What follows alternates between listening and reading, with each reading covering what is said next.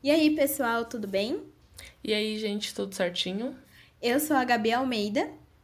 E eu sou a Cami Rodrigues. E sejam bem-vindos a mais um episódio do Chá com a História. E há exatamente um ano nós estávamos na rua, lotando metrôs, passando muito glitter, rebolando a raba ao som de Glória Groover. E hoje a gente tá como, Gabs?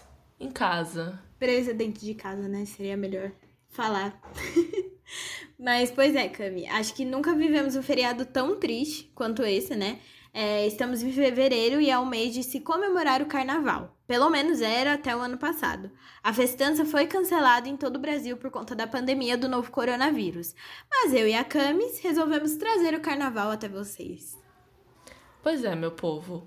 Hoje vamos explicar como surgiu o feriado e como ele é comemorado nas outras regiões do Brasil e no mundo. Então pega sua xícara de chá e vem aprender a história com a gente. Solta o beat, Chiquinha Gonzaga. Vou abrir alas, eu quero passar. Peço licença pra poder desabafar. A jardineira abandonou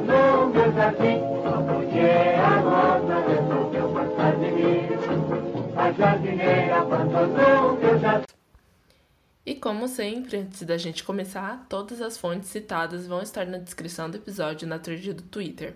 Por isso, se você não segue a gente nas nossas redes sociais, está perdendo tempo, viu? O nosso user é história, tanto para o Twitter quanto para o Instagram. Lembrando que todas as segundas estamos postando Reels com curiosidades mais curtinhas para vocês consumirem por aí e tal, e conseguirem compartilhar com seus amigos, família e quem sabe até mesmo com seu cachorro, por que não? Avisa, avisa os dados, bora começar? Bora. Então, vamos começar quebrando o coração de vocês, gente, porque o carnaval não é brasileiro. É isso mesmo, ele não é brasileiro. Na verdade, ele tem sua origem é, relacionada né, à antiguidade e é um feriado ligado ao catolicismo. A palavra carnaval é originária do latim, conhecida como carnes levale, é, que tem o significado de tirar a carne. E está ligada à questão do jejum que deveria acontecer durante a quaresma, período entre o carnaval e a Páscoa. Mas vamos falar disso mais pra frente. Mas a festa de carnaval tem influência de muitas festas da antiguidade, por isso vamos começar explicando um pouco mais delas.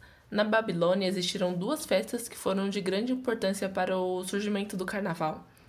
As saceias eram quando um prisioneiro era escolhido para se vestir como um rei, comer da mesma comida e dormir com as suas esposas. Depois o prisioneiro era chicoteado e enforcado. É um pouco pesado, né? É aquele meme, aquele meme do Clodovil, a festa virou um, um funeral. Eu achei muito pesado. eu amo esse meme, gente. Pra quem não, não viu esse meme, eu vou deixar Ai, no link da descrição. Outro rito era realizado pelo rei no período próximo ao equinócio da primavera. Para quem não conhece, né, o que é o equinócio, é o fenômeno onde a duração do dia é igual da noite nos dois hemisférios. Então, tanto no norte quanto no sul fica o mesmo período que acontece, né, nas duas partes da Terra. Na época da é, Mesopotâmia, eles comemoravam o Ano Novo neste dia. O ritual acontecia no templo de Marduk, um dos primeiros deuses mesopotâmicos onde o rei perdia seu elemento de poder, né? E era surrado na frente da estátua do deus. Essa tortura, tortura era para demonstrar a inferioridade do rei perante aos deuses. E logo depois ele voltava pro trono, tipo, normal. Gente, pouco pesado, né? Mas aí vocês perguntam, o que, que o carnaval tem a ver com esse cenário de tortura, já carnaval é festa, brilho, glitter, alegria? Bom, é o que nós chamamos de subversão dos papéis. No carnaval é a única vez que nós não fantasiamos de algo que não somos.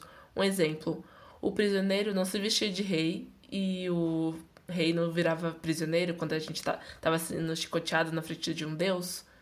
É tipo hoje os homens se vestirem de mulher e vice-versa, né? Tipo, você pode sair aí de Papa, de Batman, de Mulher Maravilha, de qualquer coisa, menos de índio, porque índio não é fantasia. É, gente, vale ressaltar isso, é apropriação cultural, tá bom? Se qualquer dia a gente faz um episódio especial sobre isso, explicando por que, que é apropriação cultural. Mas aí, gente, vem outra questão. Quando o carnaval virou algo associado com orgia? Porque assim, toda vez que você vai para um bloquinho, que eu sei que você passa por isso, tem algum parente, alguma tia, algum tio que vai vir lá do cafundé do Judas e falar: "Você não acha que isso é pecado? Eu acho muito errado você deixar a sua filha ir para um local desses." É isso, gente. Sempre e vão falar assim: "Ai, seus filhos vão usar drogas, meu amor. Se ele quiser usar, ele vai usar dentro de casa também. Então não é você que vai impedir. Exatamente. Então, deixa ele ir, pelo menos raspar a bunda dele no chão enquanto ele dança. Sabe? Eu, hein? Saudades de ir pra um bloquinho. Ai, saudades da gente no bloquinho, Gabs. Saudades. Saudades. O último que a gente foi foi da Glória Groover. Tô triste. Sim. Não, que a gente se perdeu, feliz. errou o bloco. Achou outro bloco. Errou o bloco. Ai, foi tudo. Tava no bloco errado, mas aí a Glória Groover chegou, fomos amassadas. Nossa, Mas sim. o que importa é que nos divertimos. Foi tudo. Foi tudo. Bom, gente, voltando ao assunto. Pelo menos, né, o que todo mundo fala, que tá relacionado à orgia e tudo mais. Enfim, essa associação veio com as festas greco-romanas, como os bacanais. Essa festa era em homenagem ao deus do vinho, Baco, ou Dionísio para os gregos. E nela acontecia toda essa orgia aí que, que todo mundo fala, junto com muita bebida, né? Povo ficava bêbado. Eles apelidaram filosoficamente como prazeres carnais. É, menina, né? Carnais, carnaval, tudo aí. Já em Roma havia a Saturnália e a Lupercália. Lupercália a gente até falou no episódio passado, se quiser saber mais sobre, escuta lá. E a primeira aconteceu né, no solstício de inverno, em dezembro, e a segunda em fevereiro, considerado mês das divindades infernais, mas também das purificações e a festa durava dias, com muita bebida, dança e comida. Aqui os papéis também eram invertidos e os escravos ficavam nos locais dos seus senhores, e assim vai. Tá, agora vamos para a parte da chata Igreja Católica. Aqui, gente, quando a gente fala chata da Igreja Católica, era antigamente, tá bom? A gente sabe que a Igreja Católica tem seus defeitos até os dias atuais, né? Para quem quiser pesquisar mais sobre isso, que a gente trate desse tema, a gente traz também. Que, gente, Igreja Católica o quê? Proibiu banho, mas não proibiu o carnaval, né? Porque ela era esperta. Quando a Europa foi dominada pelo catolicismo, as festas citadas antes viraram pagãs ou pecaminosas.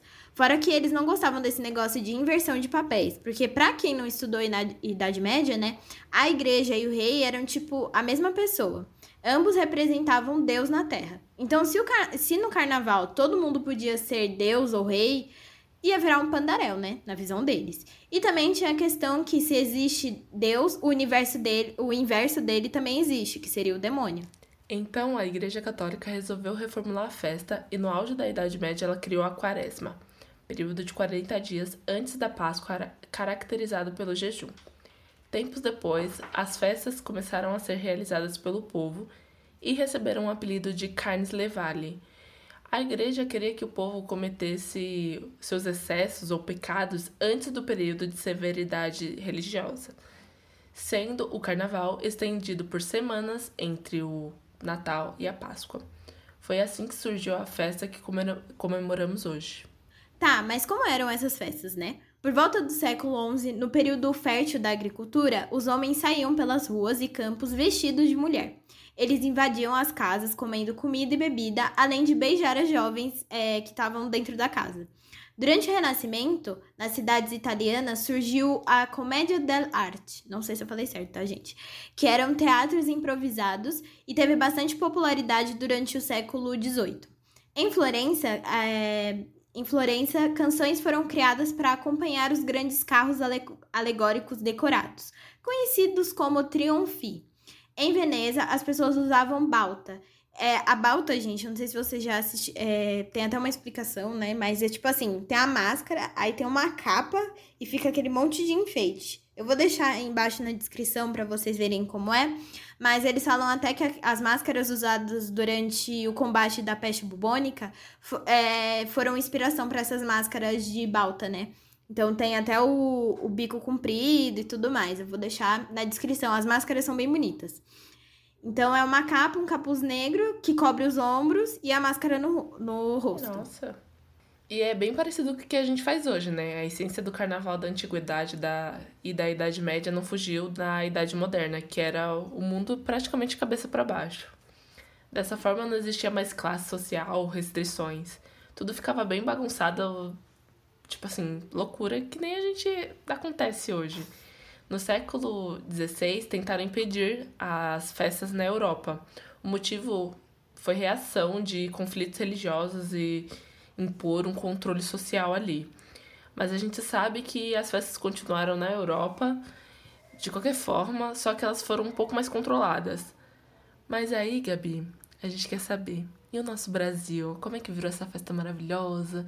Como é que o glitter chegou? Como é que a gente só sabe dançar o som de Léo Santana? Fala pra mim. Pois, minha querida amiga, chegamos. O Brasil só começou a comemorar o carnaval no período colonial. A primeira festa foi o entrudo, uma brincadeira de origem portuguesa, que era feita pelos escravos aqui no Brasil. Nelas, as pessoas saíam na rua jogando lama ou xixi nas pessoas, gente. Era tipo Ai, assim um caos.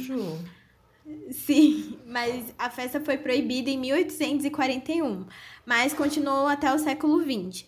E, gente, tem até uma questão meio racial com relação a isso, porque a festa só foi proibida, não só por essa questão, né, das pessoas ficarem jogando xixi uma nas outras e até outras coisas, mas também que era a única forma de divertimento da classe social baixa, né? Tipo, é, eles não tinham outra forma de divertimento, não tinham como pagar um baile, um teatro, nem nada. Então, o, a população rica, né, elite, viu que tava ganhando uma certa popularidade e resolveram parar com a brincadeira, porque tinha gente que fazia na maior inocência mesmo, sem xixi nem nada nada. Tipo, tacava coisas aleatórias, tipo papel higiênico nas pessoas e tudo mais. Bom, enquanto o intrudo era proibido, a elite criava bailes de carnaval em clubes e teatros. A elite do Rio de Janeiro cria a primeira sociedade, que é o Congresso das Sumidades Carnavalescas, para desfilar nas ruas da cidade.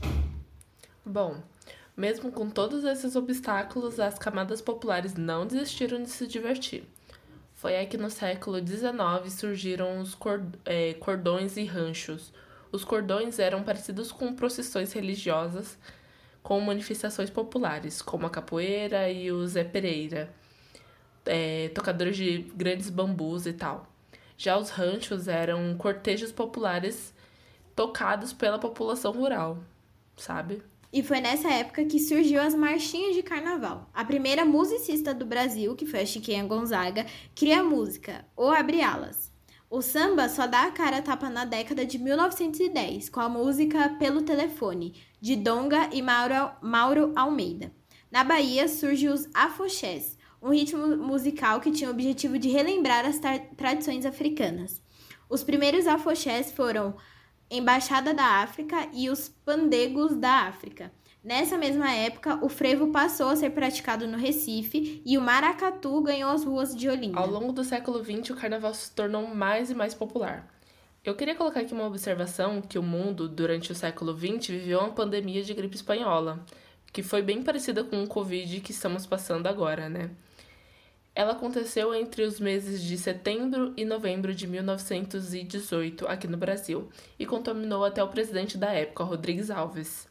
E em 1919 se tornou o maior carnaval comemorado na história do Brasil. Era muita gente na rua comemorando a vida depois da pandemia, assim, só felicidade no rosto do povo. Sim, e até saiu uma reportagem recentemente, acho que foi no, no Jornal Nacional, eu tava assistindo, que esse carnaval, assim, foi uma loucura, sabe? Todo mundo tava na rua, tava todo mundo feliz, porque finalmente tinha acabado a pandemia da gripe espanhola e as pessoas não precisavam mais ficar em casa usando máscara. Tinha sido controlado, né? E o negócio foi tão intenso que até os autores de literatura retrataram muito esses dias de festividade aqui no Brasil. E aí, Cami, você acha que em 2022 a gente consegue bater esse recorde? Olha, eu fico bem na dúvida, mas eu torço muito para que sim, porque assim, eu quero ver Léo Santana na rua de novo. O mundo precisa do Léo Santana na rua de novo, entendeu? A Camila é muito fã do Léo Santana, gente. Gente, sério. Chega fevereiro, essa época do ano. Na verdade, o ano todo, porque Léo Santana é muito bem ouvido na minha casa. Mas assim, dá uma vontade a mais, entendeu? Mas vamos voltar aqui no nosso assunto mais voltado pro samba. As escolas de samba surgiram com uma classe popular em 1920, sendo a primeira escola, de, é, abre aspas, deixa falar, fundada em 1928, que daria origem à escola Estácio de Sá. Outra escola famosa foi a Vai Como Pode, conhecida como a Portela hoje em dia. As escolas de samba eram uma iniciativa dos cordões e ranchos, sendo a primeira disputa entre ela aconteceu em 1932 no Rio de Janeiro. Já as marchinhas de carnaval chegam com força só em 1930, junto com o samba. É, uma das mais famosas foi Os Cabelos da Mulata, de Lamartine Babo e os Irmãos Valença.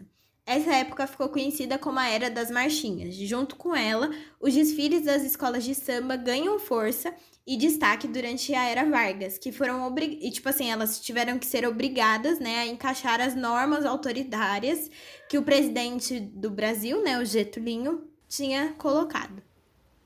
Mas saindo do Rio de Janeiro e indo em direção a Salvador, o trio elétrico surgiu após Dodô e Osmar utilizarem um antigo caminhão para colocar em sua caçamba instrumentos musicais. Aí eles tocaram, usaram os alto-falantes tudo para amplificar a música, desfilaram pelas ruas da cidade mas como trio elétrico mesmo, ele só foi usado anos mais tarde pelo Temistocles Aragão, convidado da dupla. Em 1979, ele sofreu uma transformação quando Moraes Moreira adicionou os batuques dos afoxés à composição.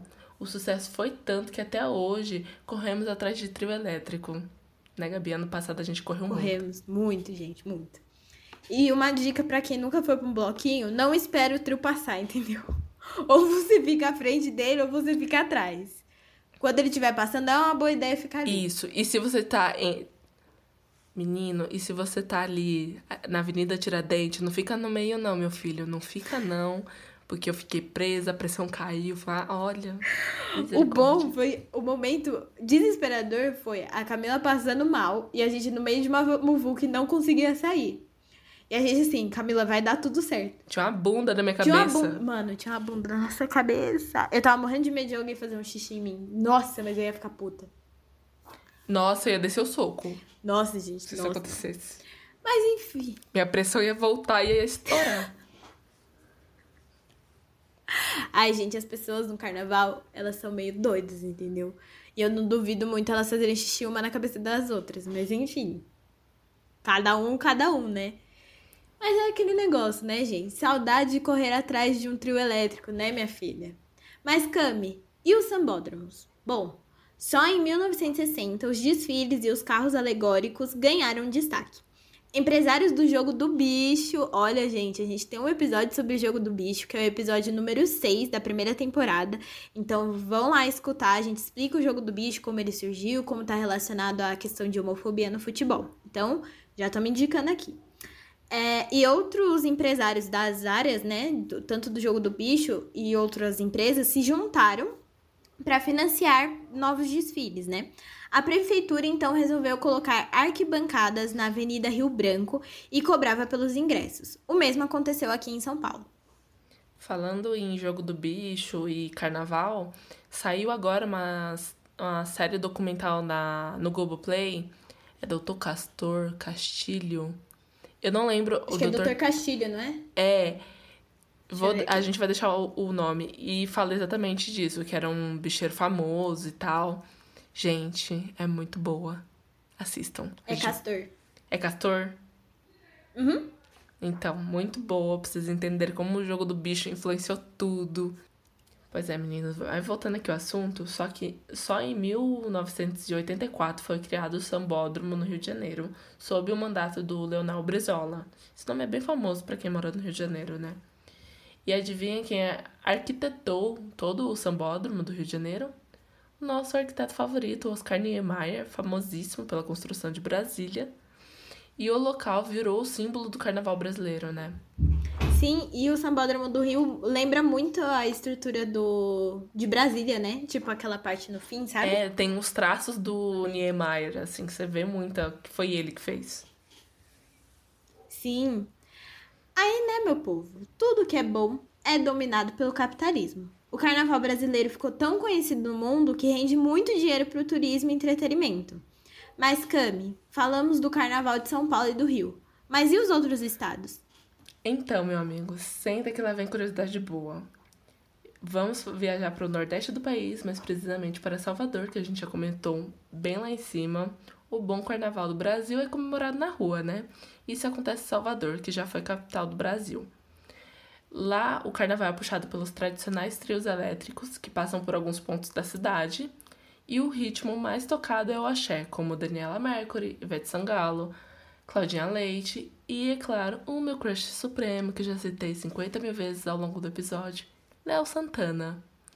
Em 2019, mais de 1,7 milhão de pessoas foram para as ruas de Salvador. Já em Recife acontece o maior bloco de carnaval do mundo, o Galo da Madrugada. Estima-se que em 2019 mais de 2 milhões de pessoas foram reunidas para seguir o trio. Outras marcas do carnaval de Pernambuco é o frevo e o tradicional desfile dos bonecos de Olinda, localizado na cidade vizinha, Olinda. Gente, saiu uma reportagem. Essa, acho que foi essa mesma reportagem do Jornal Nacional que estava falando sobre a pandemia, né? E como afetou o carnaval. Gente, a rua onde sempre tem o galo da madrugada e Olinda, assim, vazio, nessa época do ano, é gente pra caramba, indo e voltando, entrando nos lugares, né? Tipo, o pessoal que trabalha lá tá sofrendo muito, porque não tem ninguém para eles venderem. É, seja restaurante, seja hotel, até aquelas lojinhas de cacareco. Então é uma situação bem triste. Nossa, muito. São pessoas que se preparam o ano todo para receber o carnaval, né? Porque é, uhum. tipo, o que movimenta a economia, assim. Realmente uma festa que gera muito dinheiro. Sim. Agora vamos para o norte do país. Em Manaus tem o Carnaval do Carnaboi, que é uma festa que mistura as músicas de carnaval com as tradições do boi bumbá.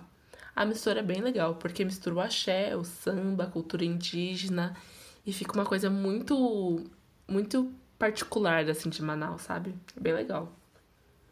Sim. O Carnaboi ele foi criado em 2000 e é o começo da festa bovina, que conta com os eventos do Bar do Boi e o Curral do Garantido, que acontece só em março. O Festival de Para... Paratins realizado em junho, e o Boi Manau, é, Manus, na verdade, que acontece em outubro de todos os anos. Então, tipo, gente, é festa que não acaba mais. Então começa em fevereiro e para só em outubro. E tem é, o Garantido e o Caprichoso, que é uma outra agremiação rival do Carnaboi. Gente, eles, eles se encontram para lutar, entendeu? Pra, pra guerrear, disputa. Desde 2013 eles disputam. Meu, eu só quero que o carnaval de 2022 seja assim. Começa em fevereiro e termine em outubro, sabe? Só isso que eu peço. Exato. Pra quem ficou curioso sobre a programação do Carnaboi, ele começa às 7 horas da noite da segunda-feira de carnaval e termina por volta das 5 da manhã da terça-feira. Em 2018, mais de 60 mil pessoas foram encontradas aproveitando a festa. Uma curiosidade é que desde a década de 60 a festa acontece no Sambódromo de Manaus, mas em 2017 foram eles resolveram levar a festa para a rua. Em 2018 voltaram para o sambódromo. Eu curto mais festa na rua, mas eu acho que deve ser bem mais legal eles terem esse controle, né, de pessoas é, ali Eu acho que eles devem ter falado, ah, deve ser legal fazer na rua. Aí fez uma vez, não deu certo, e falou, vamos voltar pro sambódromo. Deu muita é. treta, confusão. Tem, é, tem mais controle, É, tem né? mais controle. Mas enfim, eu esqueci de falar uma curiosidade sobre os carnavais de Olinda e do Salvador, que é aquele negócio, gente, não tem lugar para você fazer xixi, tá bom? E tem história do pessoal que falou que faz xixi nas calças durante os bloquinhos, né? Durante o trio lá da Ivete Sangalo, do Léo Santana, não importa quem seja, faz xixizinho lá na roupa mesmo. Eu fiquei um pouco chocada com isso. Sim, eu vi um povo, tem uma história, na verdade, de pessoas que trabalharam comigo que curtem muito carnaval. E eles foram para Salvador e um amigo da, da pessoa que me contou usava uma garrafa e ela, como não tinha, ela fazia xixi nela mesmo e comprava garrafa de água e jogava nela para se lavar. Só que assim, o cheiro do mijo tá em você, minha e senhora. E a infecção na urina, sabe? Porque nós pegamos infecção na urina a cada respiro. Exato, vai ficar molhado. Não, misericórdia. E Gabriela tava hoje tentando que me convencer. Não. Mas eu falei, eu falei, ó, eu falei pra Camila assim, pra gente ir e parar na metade. Porque eu tenho bexiga de bebê. E vale ressaltar isso. Bexiga de bebê, bexiga de velho. E aí, né? Ou eu vou ter que botar uma fralda, ou a gente para na metade do caminho pra ir no banheiro, entendeu? A gente para, Cami. Gabriel não tem joelho pra essas coisas. Vou jogar na sua cara falando, senhora. foi no bloquinho da, da Glória Groover e não quer ir pra, com a Gabi pra Salvador. Se, se a gente for só no bloco do Léo Santana, eu vou. Mas, Cami, eu gosto muito da Daniela Mercury. Vamos discutir isso depois, Gabs. a gente debate isso depois. Mas, enfim. Como tradição, né, voltando para Manaus, eles também possuem os desfiles de fantasia, que percorre todo o centro histórico da cidade, ganhando destaque o concurso de fantasias realizado no Teatro é, Amazonas. Eles têm os bloquinhos de rua também, sendo mais famoso a Banda do Boulevard e a Banda do Galo, que é um ele foi apelidado assim em homenagem ao Galo da Madrugada que acontece em Recife e a gente já citou. Agora a gente vai para Belém do Pará, né? Porque o carnaval deles começa no dia 26 de janeiro como um aquecimento para os dias de folia. Eles, eles aquecem cedo, entendeu?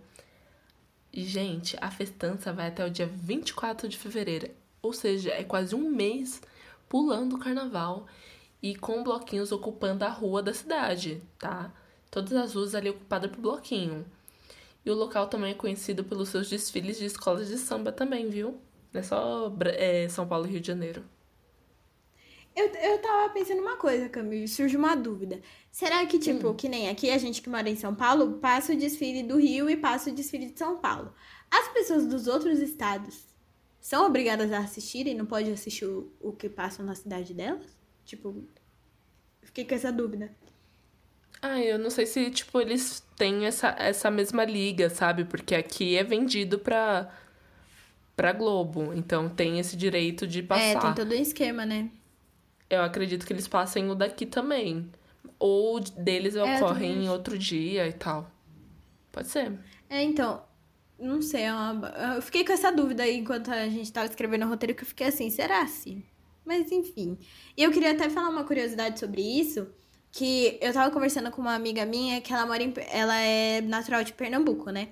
E aí ela tava contando, gente, que os jogos de futebol que acontecem no estado deles não é passado na TV. Então, por isso, a maioria das pessoas que moram no norte e no nordeste do, do país torcem pro Flamengo. Porque não passa, gente. Aí, tipo, a torcida de lá é muito menor, sabe? Do, dos times que tem lá. Eu fiquei chocada. Não, mas isso, sempre foi. Mas faz sentido. Não, mas é. A minha mãe, por exemplo, ela, ela disse, quando ela morava. Minha mãe é do Piauí. E lá eles torcem muito pro Flamengo. Tipo, meu avô torcia. Uhum. É, meio, é meio bizarro, né? É, nossa, gente. É porque a gente mora em São Paulo e, tipo, sei lá, o nosso acesso é muito fácil às coisas, né? E lá é tipo. Gente, sabe? Não faz sentido isso pra mim. Pois é, menina, mas, mas meu avô torcia, achava bonito e tal. Vai entender. É, eu acho legal também que, que nem a, essa amiga minha, ela ama o Flamengo de coração, assim, aí ela contou, ela falou, gente, a gente nunca viu nenhum jogo do nosso time passando na TV, tipo, dos times de lá, né? Mas enfim, né, aquele negócio de centralização, né, só fica Rio de Janeiro, os times do Sul e São Paulo. Bom, agora a gente vai pegar nossos paninhos, como a, a Cami diz, paninhos de bunda, e vamos para Porto Velho, capital de Rondônia.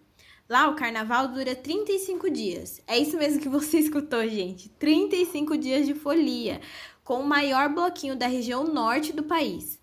É o Vai Quem Quer. Bom, acho que resumimos bem o que acontece no resto do país, né, Cami? Não, não, não, não, não. Gabs, a gente esquece... quase esquecemos o Centro-Oeste. Um dos carnavais mais tradicionais da região é o de Goiás. A programação inclui marchinha para animar os folhões, com bandas e vários bloquinhos, e a região costuma chamar a atenção dos turistas, dos turistas por causa das festas e dá a possibilidade de visitar locais históricos. E tem o sul também, né, Gabs? Ah, ele não difere muito das outras regiões, porque em Florianópolis, por exemplo, as ruas são tomadas por foliões dançando nos bloquinhos e nos desfiles das escolas de samba, que acontecem no centro da cidade, com a passarela Nego Querido. E bom, com essas curiosidades, a gente termina o episódio de hoje com muita saudade do carnaval, com aquele glitter que a gente passou para poder gravar esse episódio, que a gente tá com saudade de estar com o glitter na cara. Né, É triste. Tô com saudade. A gente ficava com glitter, passava o glitter e ficava o ano todo com glitter. O, o, ano, o todo, ano todo, entendeu? Tem glitter até hoje no chão do meu quarto. Por nada sai esse glitter, gente. Exatamente, gente. Isso vale ressaltar que você tem que tomar cuidado com as tartaruguinhas, tá bom? Quando for tirar o glitter, não tira no banho no próximo carnaval. Ou se você passar em casa fez uma festinha, tipo, você e a sua família que tá dentro de casa, entendeu? E aí você tira o glitter com algodão e aí joga no lixo, para não contaminar as águas para as tartaruguinhas e os peixes. Que é uma dica, é passa a fita adesiva para tirar, ajuda. que eu... Você vai fazer o povo arrancar os cílios. Menina, mas tira com cuidado, garoto do céu, não faz besteira. Pelo amor de Deus. Vai com cuidadinho, que sai. Muito amor nesse coração, viu? Na hora de tirar, porque Muito amor. pra não pegar na sobrancelha e arrancar, misericórdia. É, gente, toma muito cuidado. E aí, gente, como sempre, contem qual foi a, a, curiosidade favorita de vocês. A gente viajou um pouquinho aqui pelo Brasil, tentou trazer uma curiosidade de cada estado, mas é isso. Desejo para vocês um ótimo, uma ótima semana aí, no fim da semana, né? É, infelizmente, teve alguns lugares que não consideraram feriado, né? Então, quem trabalhou sofreu e quem não trabalhou ficou feliz dentro de casa, entre aspas. Ou não, né? É isso. Contem tudo Ai, pra gente. Se vocês quiserem sugerir episódio, pode sugerir. Ai, eu trabalhei. Tristíssima. Mas enfim. Eu também. Siga a gente nas nossas redes sociais, Twitter, Instagram, arroba História. Ou se você é uma pessoa que quer contar sua história de carnaval, manda um e-mail pra gente, chassahistoria.gmail.com, que a gente adora ler uma história, principalmente se for de carnaval e se tiver uma baixaria no meio. Por sinal, Camila, você tem alguma história de carnaval que gostaria de compartilhar? Ah, eu não tenho, né, Gabs? Porque as minhas experiências de carnaval foi, foram com vocês. Então. Verdade. Acho que a gente não passou nenhuma loucura assim, muito. Nenhum perrengue de carnaval. Quer dizer.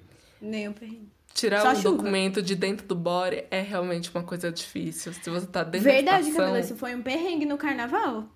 É, foi meu perrengue de carnaval. Tava o quê? Com os documentos, tudo, documento, o bilhete único dentro do documento, que tava dentro do meu body. Eu estava na estação lotada, molhada. E aí eu, entendeu? Tem que enfiar a mão pra poder pegar o negócio. Foi difícil. Mas deu certo. Passamos. Uhum. Também em casa hoje, podendo contar. No dia eu fiquei puta. Mas hoje eu dou risada. Mas no dia eu bem tudo puta. RG. Na minha RG tava seca, menina. Tava tão dentro de mim que tava seca. Eu acho que eu nunca. Eu tô tentando pensar num perrengue que eu já passei no carnaval. Eu acho que o único perrengue que eu passo no carnaval é que toda vez eu combino de encontrar o Felipe eu nunca encontro. Meu melhor amigo, que eu nunca encontro. A única vez que a gente encontrou foi no bloquinho da Glória Groover, que ele brotou do nada de um buraco, que eu não sei de onde ele saiu. Ele só veio gritando: Gabriela! e depois a gente perdeu o fio, né? É, depois a gente perdeu. É sempre assim. No primeiro bloquinho que a gente foi junto, eu fiquei no telefone horas. Felipe, eu estou perto do prédio vermelho. Ele, onde? Aí eu, prédio vermelho. Tem um prédio vermelho gigante, gigante com grafite. Aí ele fica. A gente ficou acho que uns 20 minutos para se achar, mas achamos. Mas enfim, gente, depois Saudades dessas. desses perrengues. Saudades desses perrengues. A gente perdido, não encontra os amigos. É isso, gente, saudades. Mas vamos finalizar, vai. A gente se vê na semana que vem com mais um episódio quentinho, cheio de curiosidade para vocês. Então, até mais, bom fim de semana e beijos. Beijos, lavem as mãos, coloquem Léo Santana em casa pra poder curtir esse carnaval em segurança no quentinho do seu lar, entendeu? Beijos. No quentinho do seu lar. Beijos. Este podcast é produzido por Camila Rodrigues e Gabriela Almeida. O roteiro é feito por Camila Rodrigues e Gabriela Almeida. A arte foi feita pela Camis. A trilha sonora é a música Chicago Breakdown do Louis Armstrong e a edição foi feita por mim.